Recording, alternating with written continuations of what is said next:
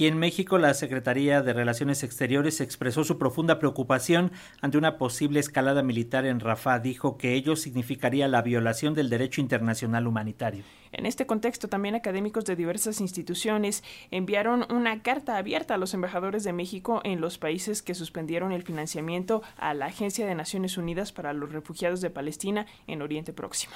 Bueno, para hablar sobre esta misiva nos enlazamos con la doctora Teresa Rodríguez de la Vega. Ella es académica e investigadora adscrita al Centro de Estudios Sociológicos de la Facultad de Ciencias Políticas y Sociales de la UNAM. Doctora, gracias por eh, acudir al llamado de Radio Educación. ¿Cómo estás? Bienvenida. muchísimas gracias a ustedes, Alexia Paco, por el espacio y por hablar de este tema. Gracias, doctora. Eh, pues eh, háblanos de, esta carta que envían a, los embajadores de Estados Unidos, de Reino Unido, de Alemania, entre muchos otros países, y, sobre todo sobre eh, qué representa la suspensión de este financiamiento. Pues mira, eh, estamos participando en una iniciativa de académicos con Palestina contra el genocidio, en la que en realidad ya hemos hecho tres grandes iniciativas de interpelación a distintas entidades em, y autoridades. Eh, esta, te digo, es la tercera, en la que eh, pues exigimos o pedimos más bien que em, a los embajadores en los países de, que retiraron el apoyo a la Asociación de Naciones Unidas para los Refugiados de Palestina, eh, que, eh, que, manifiesten en esos eh, países una posición dura respecto a, a, la suspensión de ese apoyo en un momento en el que las cosas están como las vemos todos los días, ¿no? y que en, las que el ataque al campamento de refugiados de Rafah pues ha recrudecido la crisis humanitaria en la que está viviendo el pueblo palestino víctima de un genocidio. Entonces, esta es la tercera, la tercera misiva. Eh, las dos anteriores también muy importantes que siguen eh, su curso y que no han recibido respuesta es una que hicimos hace algunas semanas eh, convocando a los jefes de Estado de los países eh, progresistas de América Latina, pidiéndoles que de conjunto, eh, en una acción conjunta que puede tener más peso en la escala internacional, presentaran una posición diplomática más fuerte.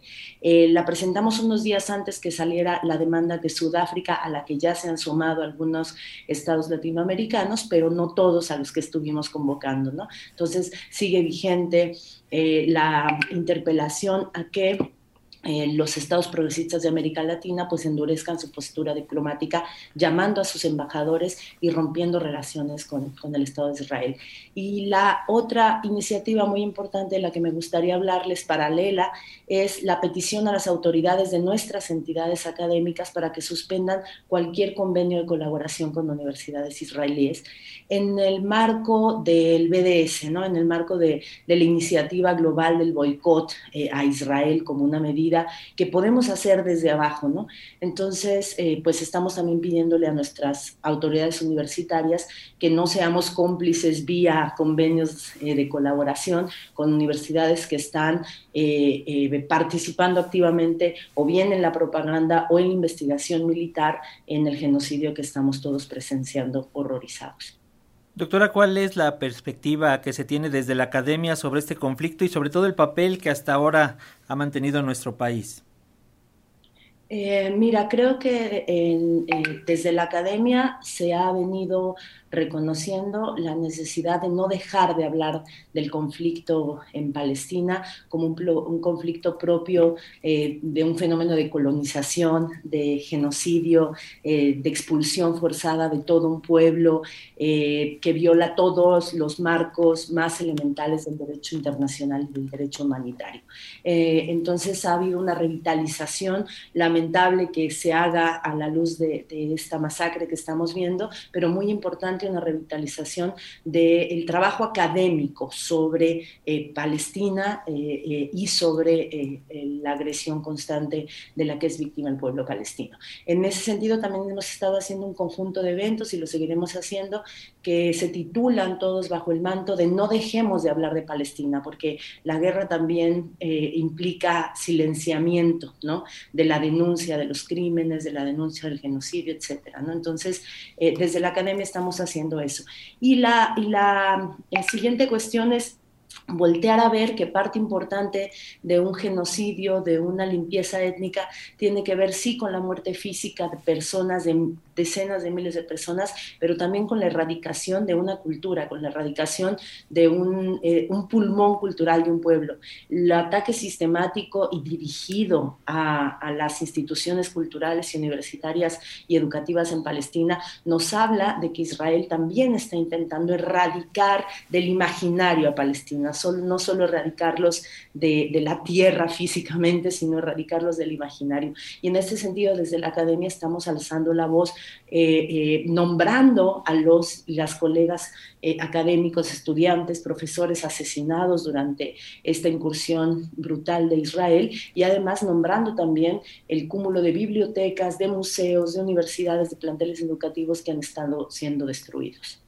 Eh, doctora, desde un punto de vista, digamos, eh, geopolítico, pareciera que pues el respaldo, el hecho de que Estados Unidos esté respaldando a Israel, pues hace que el resto de los países como que le piensen, ¿no? O, que no se animen del todo a condenar este genocidio eh, de la población palestina. Pero, ¿cómo lo ves? ¿Qué nos dices en ese sentido? Creo que la gran mayoría de los países del mundo han quedado a deber en una cuestión elemental de principio han sido la indolencia y el silencio, las, las lógicas que han privado.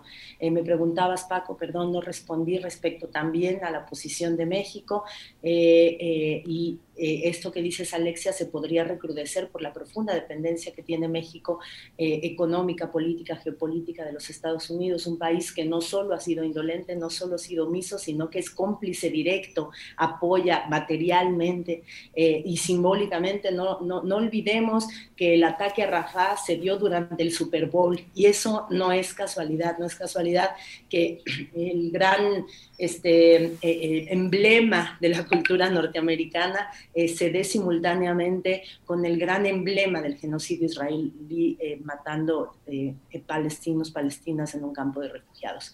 Entonces, aun cuando geopolíticamente parecería que somos un socio débil, que tenemos que cuidar la relación, me parece cuando hablamos de genocidio no hay valoración pragmática geopolítica que valga. Ahí está Brasil, que también depende importantemente de estados cómplices de Israel que ha endurecido su postura y que suscribió la petición de Sudáfrica. Creo que Sudáfrica ya puso el rasero mínimo de lo que tienen que hacer los líderes del mundo y las líderes del mundo, ¿no? El rasero mínimo es hablar de genocidio directamente, no cubrir este hecho que vemos todos los días en videos desgarradores, con eh, eufemismos de guerra entre dos bandos, de conflicto bélico, no, estamos hablando de una masacre genocida y de limpieza étnica. Y ya que Sudáfrica lo haya hecho, ya hace que no haya valoración geopolítica que valga y que no haga que una posición no dura nos quede corta. Y eso vale, por supuesto, para el gobierno mexicano. Gracias, doctora Teresa Rodríguez de la Vega, académica e investigadora adscrita al Centro de Estudios Sociológicos de la Facultad de Ciencias Políticas y Sociales de la UNAM. Gracias por estos minutos para las audiencias de Radio Educación y el tema todavía nos da para más análisis. Más adelante, si nos permites, platicamos. Paco, Alexia, muchas gracias y no dejemos de hablar de Palestina. Así es, gracias.